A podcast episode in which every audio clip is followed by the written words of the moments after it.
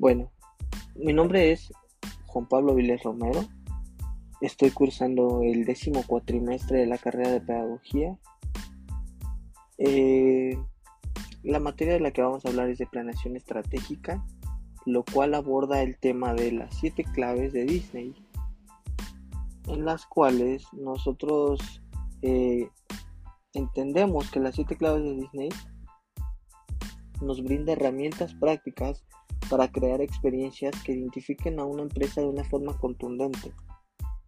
El objetivo principal de muchas empresas es llegar a niveles altos de satisfacción del cliente. Una manera de lograrlo es bajo un excelente modelo organizacional, así como Disney, que maneja uno de los modelos más exitosos a nivel mundial. Como primer clave de, de Disney es quién es la verdadera competencia. La competencia es contra con quién competimos. Las personas califican no solo la experiencia, sino también lo que ocurre en cada transacción. La competencia es cualquiera que eleve la expectativa del cliente, sin importar el tipo de negocio, a la hora de las compensaciones, lo que deseas. La segunda clave es prestar una exagerada atención a los detalles. La atención a los detalles es parte de la cultura de una empresa. Una empresa que cuida esos detalles es su parte cultural de su trabajo, lo que transmite a todos sus servicios. Como tercera clave, todos predican con el ejemplo. Todos los integrantes del reparto predican con un ejemplo y desean preservar esa experiencia mágica y ayudar a los invitados a disfrutar su vida al máximo, buscando de su manera activa la oportunidad de crear magia. Como cuarta clave, todas las cosas predican con un ejemplo.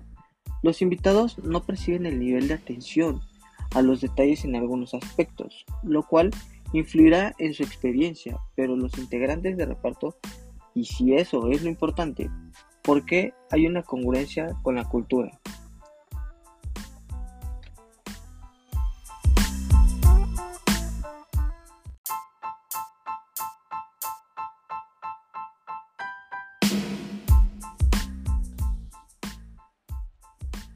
Mi nombre es Juan Pablo Avilés Romero.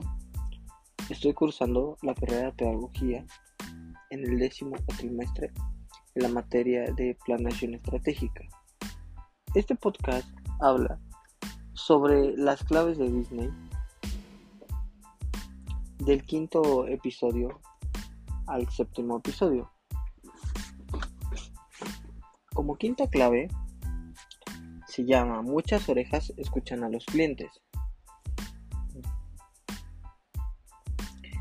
Si se ignora la información de los empleados, es probable que pase por alto la fuente más valiosa, que en este caso son los clientes. Como sexta clave tenemos recompensa, celebra y reconoce. La mayoría de las claves no se comprende la terrible sensación que produce el no recibir retroalimentación. Esto puede provocar que las personas renuncien a su compromiso.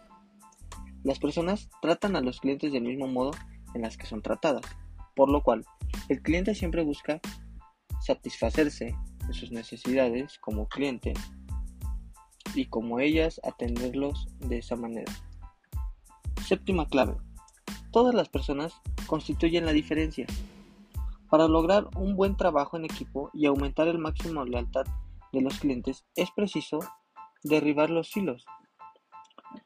O sea, las personas que trabajan en un departamento y que solo piensan en las funciones de este solamente se dedican a pensar en una mejora continua para la empresa.